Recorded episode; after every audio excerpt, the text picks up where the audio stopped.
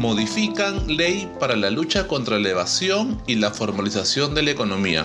¿Qué tal amigos? Mi nombre es Luigi Mucio, socio tributario del estudio contable Villamucio y Asociado, y hoy hablaremos de este importante tema. El pasado 3 de marzo del 2022 se publicó en el Diario Oficial Peruano el Decreto Legislativo 1529, que modifica la ley para la lucha contra la evasión y la formalización de la economía, que es la Ley 28194.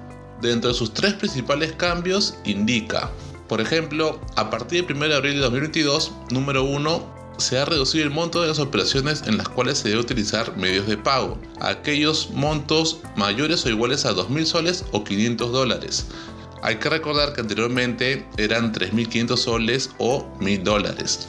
Los pagos que se efectúen sin utilizar los medios de pago no darán derecho a deducir gastos, costos o créditos, a efectuar compensaciones ni a solicitar devoluciones de tributos, saldos a favor, reintegros tributarios, recuperación anticipada o restitución de derechos arancelarios. Número 2. Se ha dispuesto que el uso de medios de pago se tiene por cumplido solo si el pago se efectúa directamente al acreedor, proveedor del bien o prestador de servicio, o cuando dicho pago se realice a un tercero designado por él, siempre que la designación se comunique al SUNAT con anterioridad al pago en la forma y condiciones que ésta señale mediante resolución de superintendencia. En tanto no se publique la resolución de superintendencia, dicha comunicación deberá presentarse en las dependencias de SUNAT o a través de mesa de partes virtual.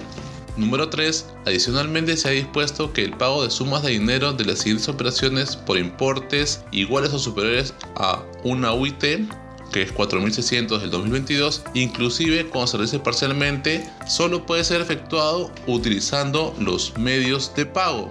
En este caso se refiere a la constitución o transferencia de derechos reales sobre bienes inmuebles, a la transferencia de propiedad o constitución de derechos reales sobre vehículos nuevos o usados, o a la adquisición, aumento y reducción de participación en el capital social de una persona jurídica. Y por último, a partir del 1 de enero del 2023, no cumplen con el medio de pago los pagos que se canalicen a través de empresas bancarias o financieras que sean residentes de países o territorios no cooperantes o de baja o nula imposición o establecidos en tales países o territorios. Bueno amigos, esto ha sido todo por hoy, nos vemos en una próxima nota.